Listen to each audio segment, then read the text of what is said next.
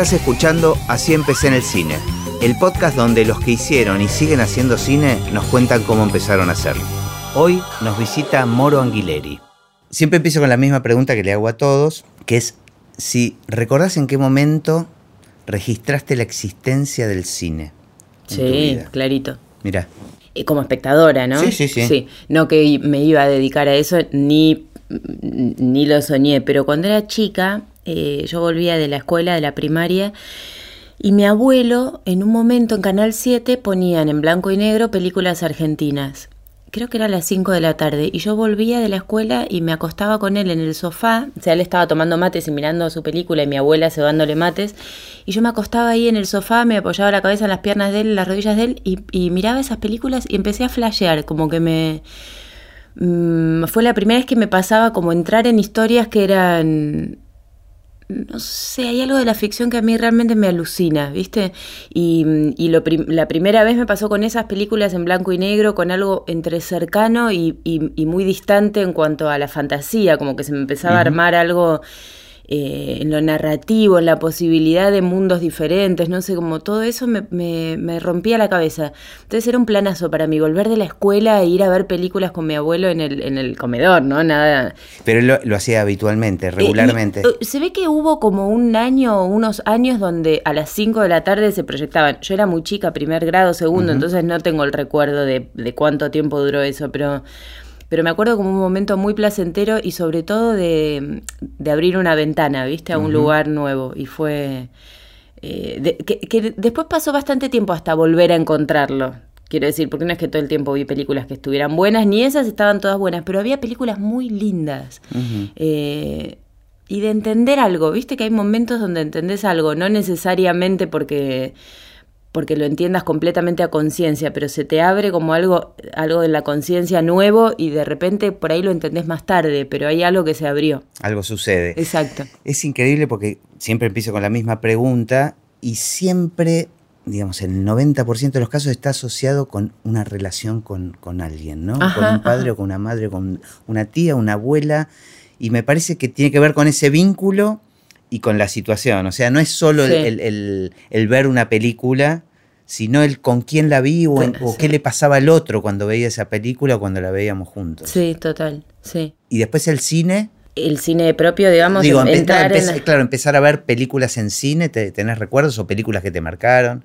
Bueno, películas vi mi- millones, pero eh, que me hayan marcado, yo creo que mm, después de ese momento, digamos, vi miles de películas, algunas mejores, algunas peores, algunas que no importaban nada, pero mucho más adelante empecé a entender como algo de del cine como de una manera más eh, específica del arte, sería mucho más grande. De hecho, no sé ni por qué empecé a estudiar cine. Empecé a estudiar cine porque me parecía que me gustaba, pero yo hacía teatro, te quiero decir, como que había algo de... de- algo me interesaba de hacer cine, como la posibilidad de contar historias, digamos, pero no es que era una cinéfila total o que tenía un punto de vista específico sobre las películas, para nada. Creo que lo empecé medio a, a, como a despuntar esa, esa visión un poco más eh, en la FUC, viendo en el cine, en la salita de la FUC. Por eso ese fue como para mí el segundo momento así como de entender algo nuevo del cine, en la sala de la FUC. Pero bueno, ya vamos a llegar a ese lugar porque Sí. hubo todo, todo un camino antes. Sí. Este, que, eh, de hecho, me acabo de enterar que vos estudiaste cine en la FUC. Yo te convoqué como actriz. que no está la carrera de actriz en la FUC, ¿no? No, no, no, no, no, es verdad. Pero bueno, en esa época yo actuaba, pero en teatro y, mm, y, y quería dirigir. Y quiero, sigo queriendo dirigir cine. Pero bueno, entre que no es tan fácil y que siempre estoy trabajando, también lo, lo estoy armando. ¿eh? Estoy ahí con un guion en el link, que yo, ojalá. Pero, mm, pero hice la carrera y la carrera de cine es preciosa. Y conocí a muchos de mis... O sea, muchos de los directores con los que trabajé los conocí ahí. Mira. ¿Y cómo era culturalmente tu casa, digamos? ¿Había un consumo de cultura, de teatro, de cine, de... Cero, cero, cero, cero. Por eso digo que son como pequeñas cosas que se van abriendo y que hasta que uno las entiende o les puede dar forma, a lo mejor pasa mucho tiempo. Me sigue pasando que hay cosas que digo, che, acá hay algo, pero todavía no lo entiendo. Como yo vengo de una familia que cero, cero arte, cero consumidores de arte, cero productores de, o sea, otra familia clase media recontra representativa del 90% de la población argentina. Ok. Eh, Entonces digo, como que hay muchas cosas en, viniendo de un mundo así, a entender cuando te corres un poco de lo que está previsto. Exacto. No sé, de pronto me pareció que tenía que actuar o que podía contar algo actuando o decir algo, que había algo ahí para, para, para descubrir, ¿no? sin tener muy claro qué. ¿Y en qué momento apareció eso? Y como a los... entre los 15 y los 17.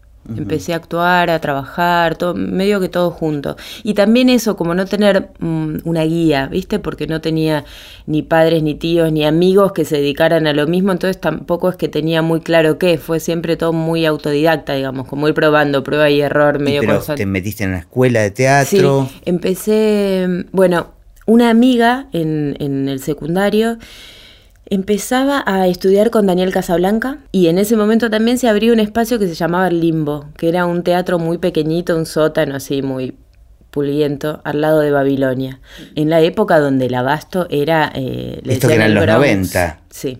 Me acuerdo que salían todo el tiempo notas del Bronx porteño y del abasto que era redenso y esos, esas ratas que había por debajo salían del abasto que eran gigantescas. O sea, era como un lugar espeso, ¿no? Y a la vez. Para, los más jóvenes que nos escuchan, en esa época el abasto no era el shopping que es ahora, era un espacio abandonado, abandonado. Había sido un gran mercado este, y era claro, un, lugar de miedo. Total, no, no, era redenso el abasto. Pero había toda una movida de teatros Exacto, había una movida, no la que hay ahora, que hay una movida de teatros independientes cool y como está buenísimo y barcitos y no sé qué. En ese momento era mucho, pero bueno, también en ese momento, pensá que lo anterior para mi gusto, lo anterior interesante había sido el paracultural, como que veníamos de un lugar muy punga, digo, como que solamente, pienso yo, mayormente, encontrabas cosas interesantes y jugadas y atractivas en lugares así.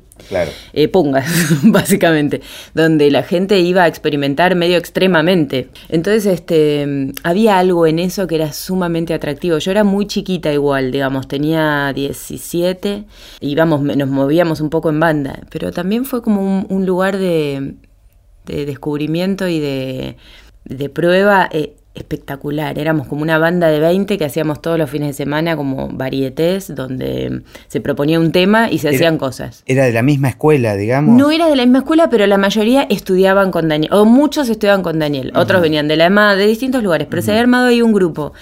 Y entonces se proponían temas y medio que te agrupabas, te reunías, armabas como números, qué sé yo, con otras personas, que algunos eran cualquier cosa, imagínate. Yo no había actuado nunca en público, o sea que la mayoría de las veces, si no todas, era seguramente patético, pero como que había algo de, de justamente eso, incluso de pasarla mal cuando estabas ahí, que ibas era de mucho aprendizaje, ¿viste? Estuvo, para mí estuvo buenísimo. O sea, la pasabas bien con ese pasarla mal. Recontra, recontra bien. Y aparte, eh, compartirlo con personas, ¿viste? Como que hay algo, siento que en el cine y en el teatro que es muy compartido. Sí, esa experiencia colectiva a full, a desde, full, desde todos los puntos de vista. Total. Y siento que, que, eso fue muy nutritivo hacia adelante, como decir, eh, cuando voy a actuar en una película, tengo muy claro cuál es el equipo y cuál es el rol dentro de ese equipo, ¿viste? Como que a veces siento que mm, hay actores que, que piensan que es, que es solo lo que se ve sería, ¿no? Y a mí me parece que es tan pequeño en un sentido lo que uno aporta, quiero decir, no porque sea más o menos importante, sino porque hay algo real de comunión, ¿viste? Siempre entre en todo lo que se hace en equipo. Y en el teatro y en el cine es medio fundamental. En el teatro estás más solo a la hora de la función, sería porque en el escenario realmente estás vos. Y lo que, lo que, el que va a tener que resolver sí o sí sos vos. Pero en el cine la verdad es que no. Y no solo eso, sino que si no estás eh, un poco conectado con el equipo, mínimamente, te la perdés, ¿viste? Porque... Es que en el cine es el hacer, más que después se estrena o no se estrena, o la dan en otros países, o nunca la ves, o, dura una semana en las salas, qué sé yo, pero me parece que es el hacer. En el teatro también pasa, igual supongo que el hacer también tiene un proceso este, largo y, de compartir con, el equipo también, ¿no? Seguro, pero hay algo en el teatro que siento que la técnica ocupa un lugar menor. Es decir, no porque sea menos importante, pero es muy importante, pero ocupa un, un, espacio específico. En el cine medio que lo es todo, ¿entendés? Entonces como que hay algo de, si vos entendés dónde está puesta la cámara y qué es lo que el que está mirando quiere ver, entonces te acomodás a eso, probablemente lo que se vea en la pantalla sea mejor para vos y para el que está haciendo. ¿Entendés? Como que hay algo que se va nutriendo del, siento yo, del entendimiento de, la, de las partes. Y entonces, claro, si vos te puedes apoyar en el sonido, en el vestuario, todo eso va ganando y va armando como un cuerpo mucho más, eh, con mucho más relieve, digamos. Eh, y todas estas experiencias de actuación en teatros, estas escenas que armaban, ¿era en paralelo a, la secundaria o ya habías sí el último año del secundario y después estuve, antes de entrar a la FUC, dos años medio bollando entre estas cosas. Hice imagen y sonido, el CBC. Después hice mm, no, hice nada más el CBC y después estuve un año entero sin eh, trabajando, pero sin estudiar. Después entré a la FUC. ¿Pero trabajabas como actriz? No, no, no, no. Bueno, o sea, sí, trabajaba un montón como actriz, pero sin dinero, sin, para nada. Sí, sí, gratis y probando y haciendo cosas. ¿Y cine todavía no habías hecho hasta entrar a la FUC? No, y justo cuando fui a entrar a la FUC, fui a, inscribirme, digamos, a averiguar para la inscripción, me, me, cruzo con los chicos que estaban haciendo La Mala Época. Em, Creo que ese fue el primer largo de la FUC. Exacto. Mm. Entonces ellos estaban por filmar el primer largo y ahí me llaman para hacer un casting para esa película. Fue raro porque era como yo estaba yendo en otro plan, digamos. Y a la vez estuvo buenísimo. Igual al final no la hice la película. sabían que eras actriz? No sé. Ah. No me acuerdo ahora, porque fue hace un montón, pero creo que no sabían nada. Como que me vieron entrar, yo les pregunté, ¿saben dónde me puedo anotar para no sé qué o cuándo empiezan las clases? No sé qué. Y me dijeron, che, mira, estamos viendo, eh, haciendo esta película y tuvimos ahí como unos encuentros, qué sé yo. Y después al final no sé si se postergó y yo no, no me acuerdo ahora qué pasó, pero bueno, finalmente no la hice, pero como que fue el primer encuentro con el cine fue ese, como que yo iba a ah. estudiar cine y me estaban convocando para actuar, claro. Qué loco. Pero y eso pasó un poco durante la FUC, como que mm, por un lado yo estaba estudiando para dirigir realmente y por otro lado se armaban cosas de compañeros directores como Juan Villegas, donde estaba haciendo su película y me llamaba para actuar y para mí estaba buenísimo porque hacía las dos cosas, o sea, por un lado actuaba y por otro lado estaba muy de ojo con lo que estaban haciendo todos y él sobre todo. Claro, y entendías, entendías. Claro lo que pasaba alrededor. Bueno, estaba también Camila Toker, o sea, era un equipo muy cinematográfico en el sentido que la mayoría estudiaban cine o estaban en algo relacionado. Claro. Hendler, que después también. Estoy pensando que de alguna manera cuando llegaste a hacer o a trabajar finalmente en un largometraje como actriz, ya no, era, no era una novedad, digamos, no, no, era, no te era un mundo desconocido en lo más mínimo. No, no solo no era un mundo desconocido, sino que eran todos amigos o sea, compañeros, te quiero decir, como que había en eso algo muy de... La directora de fotografía era mi profesora de, fotografía, ¿entendés? Había algo ¿Cuál Fue, ¿Cuál fue el primer largo? Eh, sábado, este, de Juan Villegas. Ah, Entonces éramos todos de la FUC. Claro. Había un par de tipo estaba Gastón Pauls, estaba, que además los conocía del secundario. O sea, como que eran todos medio conocidos y, y, y además estábamos todos recopados con el guion, con la película, con hacerla. Entonces había como una onda medio no sé si estudiantina es la palabra, porque era todo re profesional, digamos, pero había algo, ¿viste? Eso de eran compañeros. total, total. ¿Y en paralelo seguías, empezaste a hacer teatro? O sea, teatro eh, Yo ya estaba haciendo teatro, cuando entré en la FUC estaba haciendo teatro y empecé a dirigir, creo que sí, que fue ahí medio en paralelo empecé a dirigir teatro. Y cuando dirigía teatro decían que era muy cinematográfico, digamos, porque había, en ese momento no se usaban tanto las proyecciones y cosas, igual eran proyecciones en, de fotografía, en, en diapositivas. Lo que se podía hacer, claro. Pero era re lindo, no sé, me encantaba. Entonces como que había mucho juego de luz, ¿viste? Como de buscar una luz particular, de reencuadrar y qué sé yo. Bueno, seguramente eh, tenía que ver con lo que estaba estudiando y con lo que igual me sigue encantando, digamos, pero pero me, encantaba dirigir y además sentía que había mucho material de lo que estaba estudiando en semiótica, en cualquier lugar de la FUC y lo que estaba leyendo y estudiando que me servía. Y bueno, y ahí medio como que siguió todo, todo, todo a la par, dirigir teatro, actuar en teatro en cine, estudiar cine. Y la verdad es que fue súper fluido desde ahí, desde sábado hasta hace dos años que se fue a la mierda el cine. fue como medio sin parar. Después ahí acá hubo una frenada en ese año donde se desmanteló un poco como la, la movida de, la industria y ahora siento que se que hay como una reactivación muy con otros presupuestos y yo qué sé, pero que seguimos trabajando, pero hubo un fue el primer momento así como de parate. ¿Y hubo alguna de las pelis que vos sentiste que fue este bisagra para vos? O sea, que te produjo un cambio, qué sé yo, el otro día hablando con Rafa de Spregelburg, Sí. contaba que El hombre al lado fue como un descubrimiento del cine para él, digamos, casi que él venía de otro lado, ¿no? Sí. Eh, yo siento que mm, es curioso porque, viste, cada película también encierra una época personal. Entonces también, eh, ponele, lo primero que se me ocurre es a Bayay, porque además de que la adoro esa película y tal, para mí fue como un modo de encarar o de abordar ese trabajo, además de lo grupal y lo místico que tiene y que, y que genera Spinner, digamos, que todo eso es muy amoroso y como que es muy lindo trabajar y te sentís muy entre parte y como parte muy importante de lo que estás haciendo, todo eso es, es Spinner, digamos. Más allá de uno y de sus propuestas, talentos, no sé. Digamos, por fuera de eso yo acababa de ser mamá también, ¿viste? Entonces también eh, siento que fue un momento muy importante, de estos que estás como en una apertura específica, ¿viste? Muy especial, no sé, en la vida. Estás descubriendo una cantidad de cosas y como ahí se condensa, siento, en esa experiencia un montón, en ese trabajo un montón de, de cosas locas que te pasan. Yo lo- me siento identificado con lo que decís. Viste que acá en el estudio yo, me gusta tener los pósters de las películas en las que trabajé, porque para mí ver esos pósters me recuerda toda esa época que estuve trabajando. O sea, igual tal vez los procesos son distintos, porque vos estás en general en la etapa de solo de rodaje de las películas. O con esto de haber estudiado cine te involucrabas más. Me involucro bastante, por ejemplo, en... Ava- Bueno, depende del director. Aparte Sí. hay directores que no quieren saber nada y hay directores que le tienen terror a los actores. Como que te tienen como el actor ya es la molestia que viene y te, te tratan así como con alabanzas, pero no... no, no, y me imagino más sabiendo no que estudiaste acerca. cine. Bueno, yo tampoco es que lo comento con todo... Ah, ok. No, no, no. Ahora se, se está haciendo público, seguramente. no, no, ponele un montón, saben, porque por ahí lo conversamos en el guion o cuando estamos hablando, pero no es que yo vaya tipo, ah, mira, yo de esto sé un montón, sea cero, no, no. No, y aparte porque realmente cada uno, viste, es un mundo. sí, sí.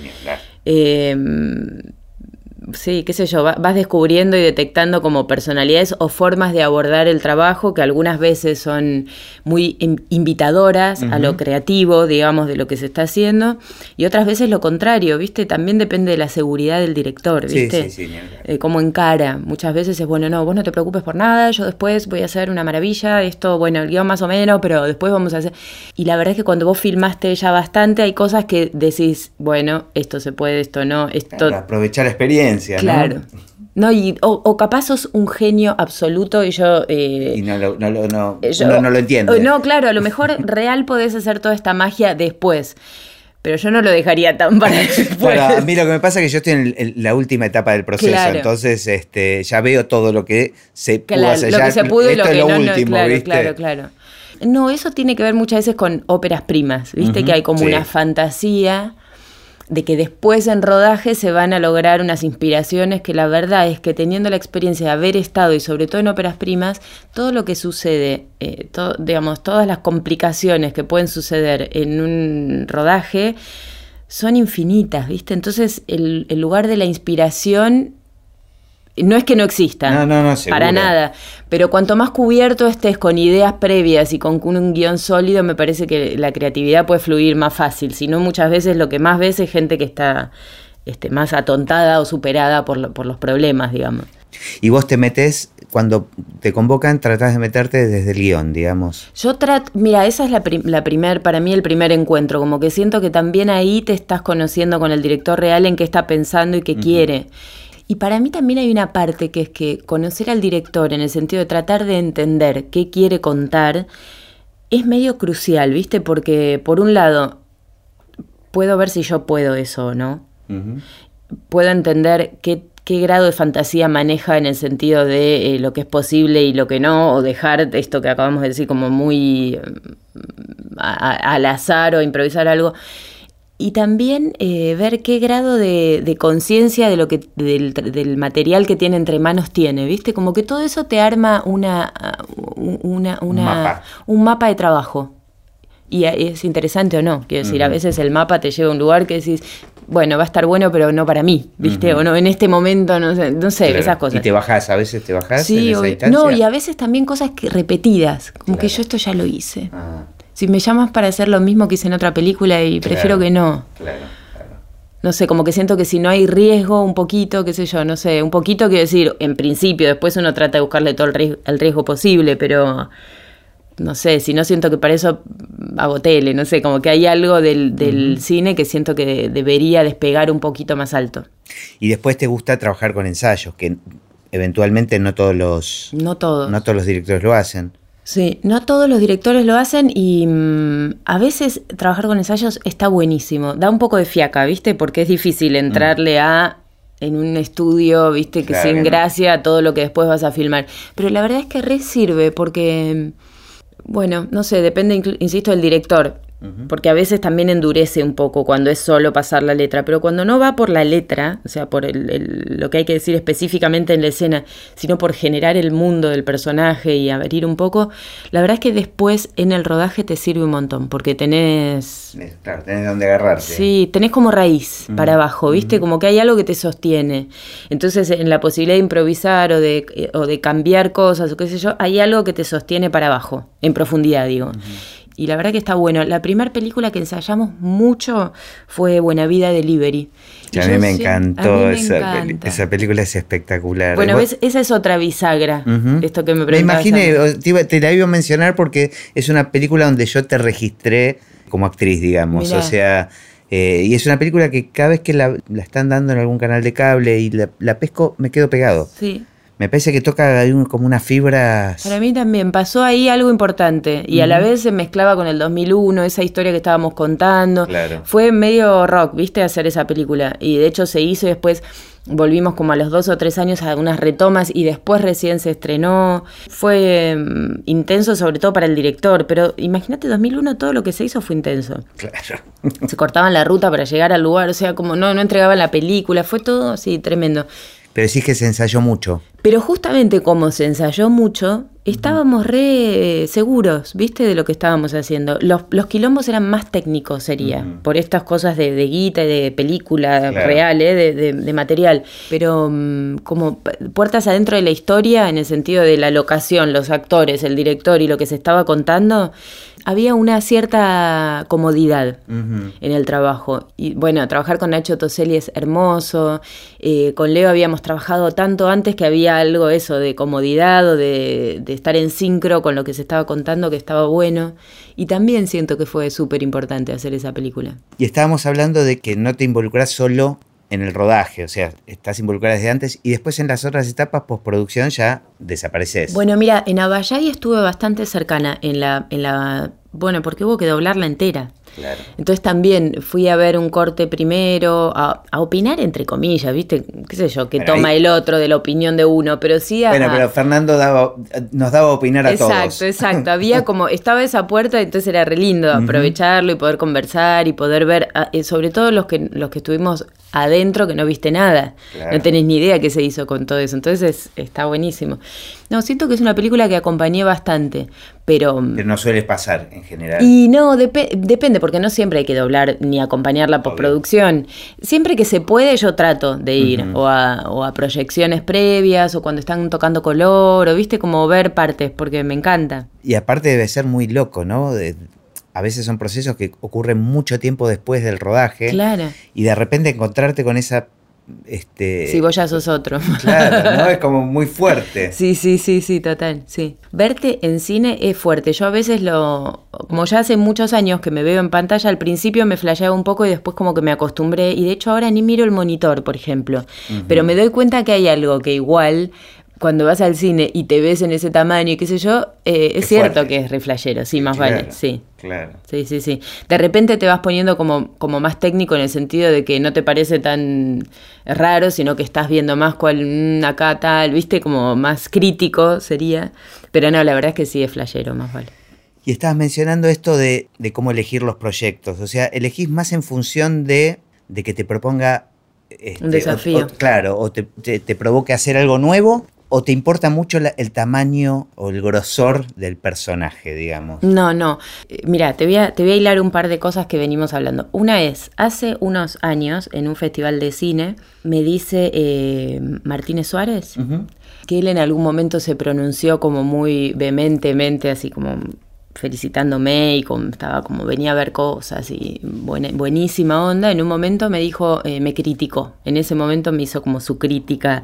Me dijo, vos tenés una carrera muy despareja. Bueno, en ese momento siguió la conversación, me quedé pensándolo y, y yo estoy de acuerdo con lo que él dijo. Pero justamente me parece que tiene que ver con algo de, de, esto, de cómo elegís los proyectos y por qué. Y esto se une con lo que hablábamos antes. Siento que justamente por no venir de un lugar de artistas, para mí siempre fue muy autodidacta, ¿viste? Y como que la elección de los proyectos tiene que ver con algo medio personal, como si te dijera, no tengo ni idea cómo se hace una carrera. ¿Entendés? Ni de qué depende de que tu carrera sea exitosa y que tu prestigio, ¿se entiende? Como que él me hablaba un poco más de esto, de las actrices de antes y como de pegar proyectos grandes. Sí, porque me quedé pensando que la palabra despareja no tiene por qué tener una connotación negativa. Además. No, pero yo creo que él lo, veía más, o, me lo quiso decir más en el sentido de las, como cuando yo vi mm, Buena Vida Delivery, para mí nació una estrella y vos después como que no, lo, claro, no, no le diste continuidad a esa cosa. Bueno, son distintas generaciones también, distintas formas de ver el cine, incluso las estrellas, digamos, como que no, no, no, evidentemente no es compatible en ese, en ese caso ese tema conmigo. Pero lo que quiero decir es que hay algo que para mí es muy laxo en el sentido de que lo que a mí me genera un proyecto tiene que ver con empatizar con algunas cosas del proyecto y del director, que es el que lo va a llevar adelante, y otras que me generen un vértigo lindo. Sería un desafío específico que no tuve antes, algo que me atraiga por alguna razón. Y después me mando, a veces son cosas, ahora voy a hacer una de hombres lobos, por ejemplo. Yo qué sé qué va a salir de eso. Me voy a hacer la máscara y los colmillos, y qué sé yo, ¿viste? Puede ser puede ser un, papelón, más vale que puede ser un papelón, lo, tengo claro. Y por otro lado, me hace re plan. ¿Cómo me la voy a perder? Cuando hicimos, justamente cuando hicimos a y que estábamos allá en la reconcha de la lora, viste, como era como, yo no podía creer el placer de estar en esa situación que no era el, costumbrismo, viste, que era lo contrario. Tenés todo este e, escenario y estos juguetes para jugar, aprovechar esta situación, me parece como muy rica, como que se, se, liga mucho más con la idea del, del juego y de tener todo para para disfrutar una aventura y una vida que no te, que no te tocó, digamos, bueno, eso me parece que abre un mundo posible y es espectacular y no se, no se repite tantas veces en una vida, por más que filmes muchas veces. Eso me parece importante. Después, ¿qué decanta de eso como resultado de qué tipo de actriz sos, qué tipo de proyectos, qué tipo de... Se me escapa completamente y no sé si soy capaz de controlarlo. y no te preocupa tampoco. No, no, no. Porque digo, pienso muchas veces que en el cine sucede esto, ¿no? Los, los actores son la cara de, las películas y la gran mayoría de los espectadores dice vamos a ver este, la última de Robert De Niro, ¿viste? Es como... Y en esa peli, en esa última de Robert De Niro hay un montón de actores de reparto que son riquísimos y personajes. Y es como que tengo la sensación de que el que quiere ser actor de cine está pensando en ser Robert De Niro. Y yo pienso en las películas de los Cohen, por ejemplo, que me encantan todos los personajes secundarios. Mm. Y digo, qué genial hacer eso, ¿no? Este, ¿Qué te pasa con eso, con, los, con lo que son los protagónicos eh, y los personajes este, secundarios? Mira, en principio hay algo con el protagónico que tiene una parte buenísima y una parte que es un garrón. Ponerte al hombro una película entera es difícil.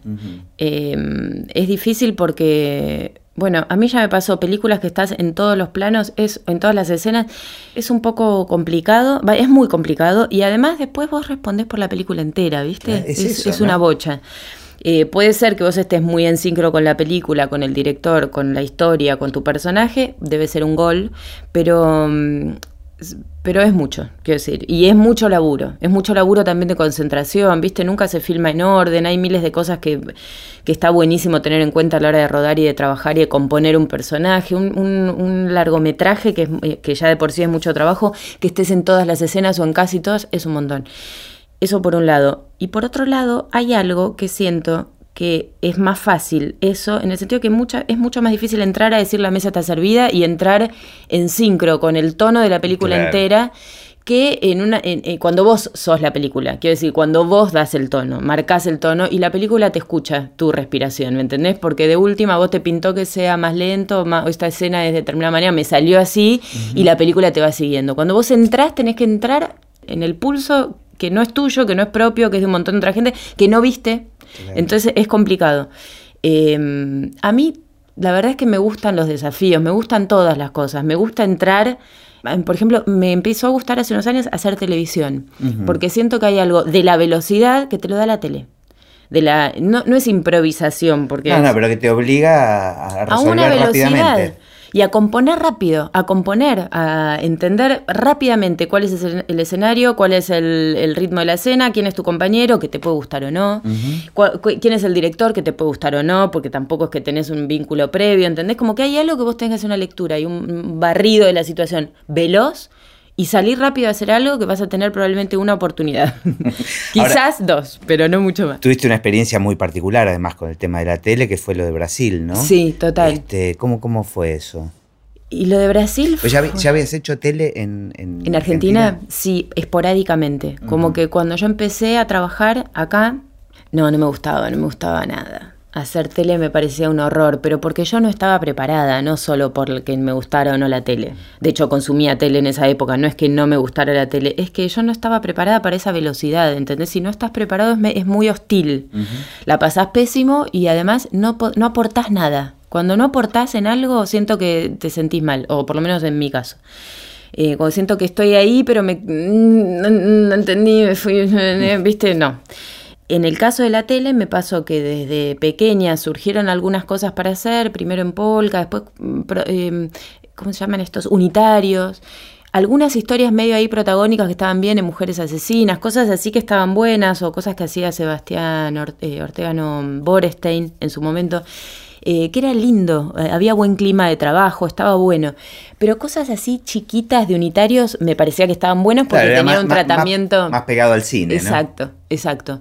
O como estos últimos años que se hicieron muchas como miniseries para TDA, que eran directores de cine. Todo eso me pareció de un fogueo y una experiencia, todas hermosas, más allá de los resultados. Hubo buenos y hubo no tanto, pero las experiencias fueron todas divinas. Pero la pasaba mal cuando era pequeña. Incluso me acuerdo de tener conversaciones de, de hacer cosas. Yo decir, no, me acuerdo una con Sebastián que me, me, me ofrecía hacer un protagónico para una tira no, le decía yo, me voy a embrutecer, ¿cómo voy a estar todo el día en un canal? ¿Viste? Como que tenía medio esa fantasía. Y a la vez, en paralelo, yo estaba dirigiendo teatro, me estaba yendo a España a dirigir allá. Estaba abriendo, ¿viste? Como un mundo. Tenía 20, ¿entendés? Estaba como en esa época donde todo te estalla y salís a estallar medio al mundo, no sé. Eh, entonces, en ese momento no me cerraba. Después fui haciendo, pero seguía haciendo cosas, digamos, mientras tanto, poquitas en, en tele. Y además tenía mucho trabajo en cine. Entonces tampoco es que necesitaba. Claro. Y cuando se dio lo de Brasil fue curioso porque yo no quería saber nada. Fue justo en ese momento de la conversación con Martínez Suárez, que estábamos en Mar del Plata en el festival y me llamaban para hacer una novela, yo no entendía nada. La novela más importante de Brasil, ¿no? No Globo, viste, que es como la productora, claro. Y yo decía, ¿y estos de dónde salieron? Viste, como que no tenía ni idea, nunca había estado en Brasil, había estado en Brasil pero medio de paso, no me había interesado mucho, no sé, no, pura ignorancia mía. No sabía que producían ese nivel de telenovela, no sabía nada. Pero de repente yo estaba con mucho trabajo acá y decía, ¿por qué me voy a Brasil? O sea, estoy, no, tiene ningún sentido. Bueno, cuestiones que insistieron bastante y yo dije, bueno, voy a ver. Y te obligaba a hablar portugués, o sea... Sí, pero eso mismo, yo no sabía portugués. o sea, todo era un no para mí, ¿viste? Como que decía, ¿cómo voy a trasladar a mi familia a Brasil? Si estamos bien acá, ¿para qué? ¿Qué necesidad? La cuestión es que en el medio de ese festival me convencen de que termine el festival y me vaya tres días a Pipa, que era donde arrancaban la grabación de una parte de la telenovela que yo, en la que yo no estaba. Y entonces me voy para allá y flasheo, porque viste, Pipa es increíble, todo era increíble, y ahí me llevan a O Globo, me muestran un lugar donde trabajan 12.000 personas en aquel momento, que andas en, en autitos de golf adentro, el director era como, estaba, no sé qué le había pasado, había como flasheado un señor grande, no es que era, no, no había onda, digamos, no es que era de onda, pero estaba como flasheado y que quería que yo estuviera, o capaz se obsesionó, no sé qué. Pero, había visto alguna peli tuya. Había visto, eh, había visto el pasado, eh, la de Babenco, había visto el tráiler porque estaba buscando caballos y vio lo de Abayay, algo de Abayay, y después empezó a ver más, que yo, bueno, él quería que estuviera. Y eso en Globo es como si un director está medio obsesionado o con ganas de que esté, se, se movilizan a 12.000 personas para que vos estés. Aparte te explicó irte a vivir a Brasil con tu familia por un año. que fue? Sí, no, no, fue, fue espectacular. Fue un año en Brasil, pero arrancó en Guatemala con un viaje espectacular con mi familia, que también no, era, no es muy habitual en la gente que trabaja en Globo, pero yo estaba como aferrada a mi familia y a que teníamos que ir los tres, en ese momento éramos tres, los tres juntos a todas partes. Y aparte porque yo no los conocía, yo qué sé, ¿me entendés? Guatemala era porque se, arrancaba allá. Arrancan, la, mayoría de las novelas empiezan en algún lugar exótico durante bastante tiempo, eh, escenarios espectaculares. Entonces, claro, fue como unas vacaciones de lujo porque estábamos en hoteles cinco estrellas, yo no tenía mucho para hacer, tenía tipo un día de grabación cada tanto. Eh, mucho paisaje increíble, muchos viajes eh, internos en Guatemala hermosos y, hoteles buenísimos, o sea que nos pasábamos en piletas, era, como, no, no, era, era hermoso. Y de ahí a Brasil, que también como ese verano yo me quedé negociando fuerte, y además fue la primera vez que negocié fuerte un contrato, y me siento muy orgullosa porque fue un contrato muy bien negociado. Muy bien. Eh, volví y bueno, me lo llevé a todos, pero además nos fuimos a vivir a Ipanema, frente al mar, en un lugar muy espectacular. Y entonces eso, me venían a buscar en auto para ir a grabar. No grababa todos los días y tenía clases de canto, de baile y de portugués todos los días en mi casa. O sea que era como, todo fue como un año soñado. El tema del idioma. Este... ¿Cómo no me voy a adaptar en esas condiciones? claro, claro. Si era chino mandarín también me hubiera adaptado, lo hubiera aprendido. Pero te pasaba de, tener la sensación de a ratos que de no saber qué estabas hablando en una escena, por ejemplo. Muy poquito tiempo al principio, pero más que en las escenas, sí. La primera escena que fue en Guatemala yo tenía que decir... Eh, eh, teléfono. teléfono para, el para su papá, eh, que decía eh, un señor, que era raro, ¿viste? Decir un señor al padre, o sea, todo era como... La cuestión es que llegó esa, esa, escena y me di cuenta cuando la estábamos rodando que no sabía qué estaba diciendo y como la dificultad a la que me estaba enfrentando, porque yo había estudiado muy poquito acá y la intención era estudiar allá cuando llegara. Cuando fui a decir dije, ay Dios mío, no voy a poder estoy diciendo teléfono para usted, papá, y me estoy volviendo, me volví loca, en un minuto me quemé. Me empecé a preocupar, ¿viste? Como que dije, ¿cómo voy a hacer? Bueno, no fue grave después, y las escenas todo bien, y el portugués le lo reentendí porque viviendo ahí no tenía otra que hablar todo el día portugués. Pero hubo un momento que fue muy difícil, que eran las marcas. Los estudios de grabación de Globo son muy grandes. Y el director no está ahí, te habla como por un parlante. Y las marcas son complicadas, ¿viste? Correte un centímetro, fíjate dónde está la cámara, mirá la luz de no sé qué, tú, eh, todo eso, los primeros días no entendía nada. Claro, en otro idioma y con la velocidad de la tele. Exacto, y eso que no es tan veloz como acá igual la tele, ¿viste? No es tan máquina de hacer chorizo en el sentido que no es que se sacan miles de escenas por día, es súper cuidado, ¿viste? Como es, muy millonario como se produce. Pero ponerle en el lugar de, de, en el estudio de maquillaje lo mismo 20 personas hablando al mismo tiempo, no entendés nada, haciendo chistes, te conversan, como toda esa parte me costó un montón. Pero después no, después la verdad es que fue divino. Fue una experiencia buenísima. Y no, no daba para seguir. Daba para seguir, pero yo me quedé embarazada. Ah. Entonces me volví y los tres siguientes proyectos que salieron allá no daban porque o estaba embarazada y era una lesbiana que no podía nada que ver. Después otra que tenía que mm, ir arriba de un barco y yo estaba amamantando a un bebé chiquito que no podía subir al barco. bueno, viste como que se fueron eh, distintas cosas. Después con ese directorio íbamos a hacer una película, al final salió el personaje que yo iba a hacer. Ahora supuestamente vamos a hacer una miniserie. Viste como cosas que en el tiempo se fueron por distintas razones eh, siendo incompatibles, pero sí, supongo que sí, que en algún momento algo volveré a hacer. Fue muy, muy, muy bueno. ¿Y con el teatro seguiste? Sí, siempre. Que lo que el otro día hablaba con Diego Lerman del tema del teatro y del contrato que uno tiene con, con el espectador, ¿no? Porque digo, siempre se trata lo mismo, ¿no? De contar historias humanas este, y de entrar como espectador, entrar en el cuentito, pero hay algo muy sorprendente del teatro que es uno como espectador ve todos los hilos en el teatro. O sea, están las luces ahí, está. Y sin embargo, cuando entras, entras. O sea, cuando el, cuento está bien contado. Sí, a mí eso es, creo, lo que más me impresiona, esto que te decía al principio, como la primera vez que flashé con el cine, con el teatro, lo mismo, ¿viste? Como que cuando alguien te abre una puerta posible para fugar, ¿viste? Como para fugar la, la, la imaginación, como tu propia creatividad como espectador. Como que hay algo en eso que para mí se agradece un montón. Se agradece porque hay una parte que está ahí y una parte que está dentro tuyo, que la dispara lo que estás viendo. El tema es cómo está esa, cómo, cómo se hace esa invitación, ¿no? Es la calidad de esa invitación. Exacto. Cómo está afinado. Hay como algo que ecualiza, ¿viste? Como que de repente entras en sí, es- son mundos, viste, posibles. No sé, a mí me, me- me parece muy hermoso. Y cuando estás arriba del escenario, también te das cuenta cuando eso pasa. Cuando hay algo que es magia que está pasando, viste.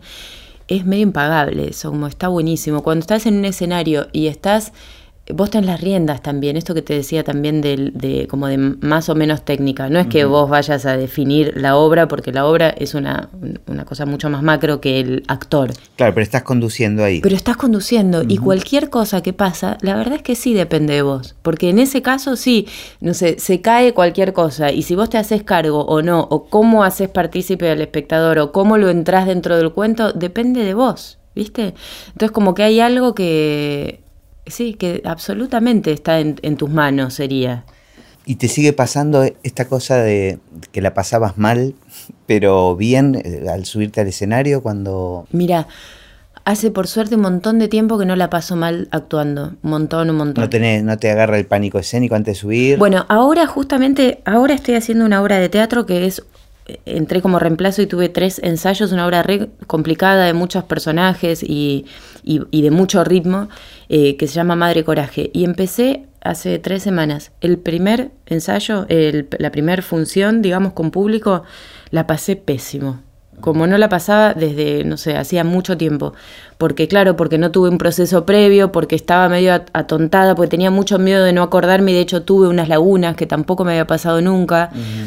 Eh, lagunas con Claudia Lapacó, donde digo, ay, no le puedo no decir la letra a esta mujer que tiene 78 años y está sosteniendo esta obra, ¿me entendés? Como que me agarró un, como una presión, ¿viste? Una ¿Pero te pasó responsabilidad. mientras estás en el escenario o antes de, digamos... no el- mientras, durante. ¿Durante sentías el miedo? Sí, sí, sentí, no solo sentí el miedo, sentí baches, Mm. lagunas que para mí fueron largas y no lo fueron, por suerte, y como el equipo, el resto está súper eh, afianzado y canchero, me, me- me sacaron al toque, no, no se notó de afuera. Pero para mí fue re loco porque no lo experimentaba desde hacía 20 años, Mirá. ¿viste? Como algo de, ¿qué, qué estoy haciendo? ¿Qué tengo que decir? ¿Para dónde tengo que ir? ¿Viste? Como, ¿Y como no la- está bueno un poco de ese miedo? O sea, volver a, este, a recordar eso. Probablemente sí, pero eh, la verdad es que en los últimos años experimento un miedo mucho más lindo, que es como la adrenalina. Claro, No es eh, miedo, el miedo de que se sufre sería, sino un miedo que es la adrenalina de salir a la cancha, ¿viste? Como de salir a romperla, no sé, como de sabes que escuchás el público, ves las luces, tu pie de no sé qué y salís, y salís como a envolver, ¿viste? Salís como a sí, a envolver el espacio, a proyectar lejos, fuerte, grande, como que eso y eso es increíble. Es increíble lo que pasa en el cuerpo propio cuando, cuando, es, cuando está pasando. Primero es esa sensación de estar produciendo magia, pero además hacia adentro hay una cantidad de habilitaciones que le das al cuerpo que en la vida no se puede, No ¿viste? suceden. Y cuando suceden son un miedo porque estás medio chiflando, ¿viste? Como que, digamos, familiarmente me pasa que cuando yo me chiflo es, eh, me doy cuenta que es re recontra fuera de, de escala, ¿entendés? Como que, porque ya están abiertos como Claro, esos claro, claro, canales. Ya aparecen los personajes. digamos. Exacto, ¿me entendés? Como que de golpe me enojo o no sé qué, me dura un segundo la explosión, pero es muy grande, ¿viste? Y por ahí no hace falta, no hace falta. Pero tenés el entrenamiento para sacarlo de esa manera. Y no lo sé hacer a una escala más humana, más, más, más, más doméstica, no sé cómo decirlo. Escúchame, ah, y, y ya para cerrar, hablemos un poquito del futuro. Uno, decís que estás escribiendo Sí, y estás con proyecto eh, para dirigir. sí. Qué bueno, ¿qué onda? Y estoy, eh, mira, hace un montón igual que estoy escribiendo. Yo escribo y escribí eh, teatro muchas veces. Me encanta escribir siempre con, siempre no, pero me encanta escribir con gente, eh, co- coescribir y la verdad es que sola también. A veces siento que está bueno y a veces necesito como alguien para apoyarme, para ir conversando, para pensar juntos. no sé qué. Ahora es la primera vez que empecé a escribir un largo hace muchos años. Un poco Spinner me bajó el pulgar en un momento, me dijo, che, a esto le falta no sé qué, me vino re bien, me hundió un poco, pero me vino bien, como que me, me entendí cosas nuevas. Cosas que cuando vos lees, las ves clarito y cuando es tu proyecto, sí, claro. cuando es tu Es letra, imposible. de repente como que el mapa es muy otro. Y, eh, y entonces me vino bien como ese tirón de orejas y a- ir ajustando. Ese proyecto quedó. Empecé otro, ese, ese medio que lo guardé, empecé otro y ahora sí siento que tengo un buen guion, em, que lo acabo de presentar en, en, el Inca, siento que le faltan unos golpes de horno, lo presenté en desarrollo y estoy medio esperando, pero tengo muchas ganas de filmar. ¿Y vas a actuar? No lo sé. Hay, hay, hay un personaje lindo que me gustaría, pero va a depender si lo filmo en 10 años, ya no voy a dar yo con el con la edad, lo que, lo que pasa tantas veces. Eh, no, no es fundamental que lo actúe. Me decían, y pero te ahorras dirigir a alguien y como está bueno y si lo puedes hacer. Y bueno, veremos. Si da, me mm. encanta porque es un personaje hermoso, pero pero no, no es fundamental, sería. Lo que sí me gustaría es empezar a dirigir, como que siento que ya... Aunque no sea un guion tuyo aunque no sea un guion mío, pero tengo que encontrar un guion. No es fácil, ¿viste? No, seguro. Eh, de hecho, eh, me lleva hace años que veo, eh, leo libros, leo guiones, escribo cosas y no siento todavía que haya algo. En esta es la primera vez que digo, esto lo haría. Lo haría porque me gusta, porque siento, porque como que siento que con una película uno convive tantos años hasta que se produce, durante el rodaje, en la postproducción y no sé cuánto que eh, tiene que ser una historia que realmente tenga algo que me represente o que sienta que hay algo ahí que me pone en juego importante y que vaya a durar, ¿viste? Que no sea un capricho del momento o algo que me encantó el libro, pero no es mi mundo, ¿me entendés? Claro. O no lo voy a saber contar, o no sé, hay, hay mundos que son, eh, siento, como distantes en cuanto a lo social o en cuanto al género o cuanto, como, no, no, que, que me gusta verlo, pero que no siento que yo lo pueda llevar adelante o abordar. ¿Y cómo ves el futuro del cine? Mira, no lo sé, me tiene un poco, un poco confusa esto de tanto cambio de, soporte y de posibilidades de herramientas, porque me quedo medio afuera, ¿viste? Como que voy aprendiendo por lo que me van contando, pero real no sé qué sigue en términos de tecnología, etcétera. En términos de lo que está pasando acá, yo por suerte creo que hay algo, una mecha encendida que sigue y que, y que aporta al cine mundial algo específico que es chiquitito y nuestro y que está bueno. Por momentos me da mucha pena, digamos, el momento en el que estamos y que se pierdan tantas, tantos talentos que podrían estar haciendo cine y que no. Sí, impulsos, ¿no? Donde la cosa parece que, que, arranca bárbaro y de repente se cortan los recursos. Este... Y por otro lado, también me da la impresión que hay que tener una, una conciencia fuerte, así como cuando te decía de entrar en un equipo, en un grupo, de, también me parece que hay que tener una conciencia del contexto en el que estamos, ¿viste? De no compararnos con el cine ni de Hollywood ni de, ni de industrias grandes, porque no es lo mismo, porque realmente no es lo mismo, pero no es lo mismo ni en un grado ínfimo, ¿entendés? Es otra cosa. Entonces me parece que lo mejor que nos puede pasar es mirar hacia adentro, mirar qué se está produciendo acá, qué se puede encontrar de particular acá. Esto que decías antes de una, la carrera de un actor de cine acá no es la carrera de Al Pacino, Robert De Niro. O sea, no lo va a ser nunca. Em, pero digamos, a veces me quejo, o a veces lo puedo sentir como puta, ¿por qué nací en un lugar? Si a mí me gusta hacer cine en un lugar donde se produzca poco, o, con estas características donde de repente esto, tenés que hablar en una lengua, no sé, y tenés cinco días para prepararlo porque el rodaje es mañana, porque se hace en dos semanas en vez de en cinco, viste, como todas esas complicaciones que atentan un montón contra el resultado, no es que no, Puede ser que no, puede ser que salga una maravilla, pero en principio no es favorable sería para el, para el, para el resultado eh, y para la búsqueda personal, ¿viste? Como que hay algo en eso que siento que es complicado. Pero también es verdad que me parece que cuanto más uno se amigue con lo que sí hay y con lo que sí se puede aportar, se puede encontrar algo acá y desde acá que esté bueno. Es difícil, igual, es difícil. Y, y, en cuanto a la carrera de un actor, siento que de ningún modo se puede comparar con gente de la industria, ni pensar tiene que ser pareja en este sentido o eh, volviéndolo de antes, buscar un tipo de eh, o protagónicos o personajes mm, o mm, me parece que no. No pasa por ahí. Me parece a mí, a mí no me pasa por ahí, me parece que no. No no es, no es que juzgue a los que sí lo hagan porque cada porque es muy personal, insisto, pero pero a mí la verdad es que no, me parece que lo que estaría buenísimo es filmar, ir aprendiendo y encontrándole cada vez más el, la fluidez y, complicarlo uno, complicarlo en el sentido de encontrarle más relieves, más posibilidades, más pequeños detalles que vayan sumando a cada personaje y aportando a cada historia.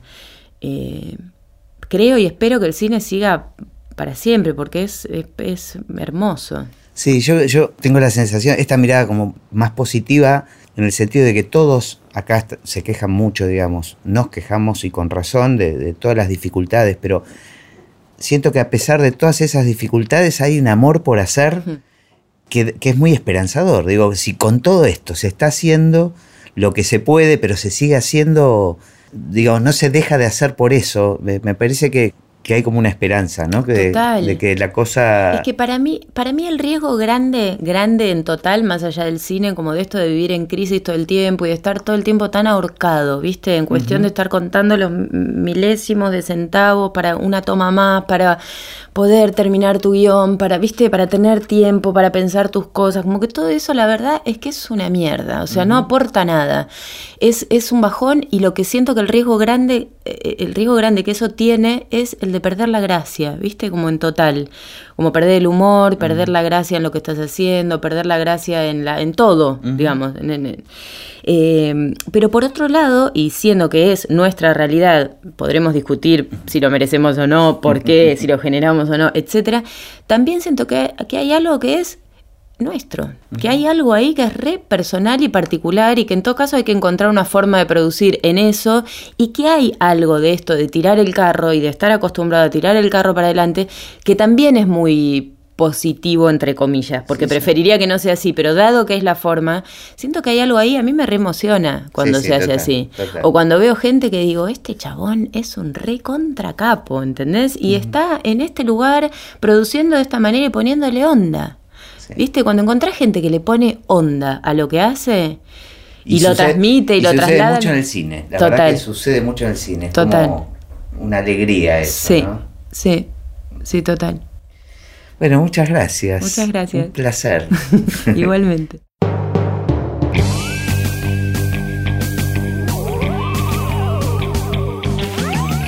Y así terminó esta conversación de Así empecé en el cine. Mi nombre es Gustavo Pomeranek y espero que la hayan disfrutado al menos un poco de todo lo que disfruté yo.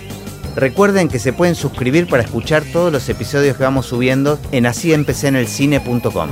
También nos pueden buscar en Apple Podcast, en Spotify o en cualquier otra aplicación de podcast. Los espero en el próximo. Chao.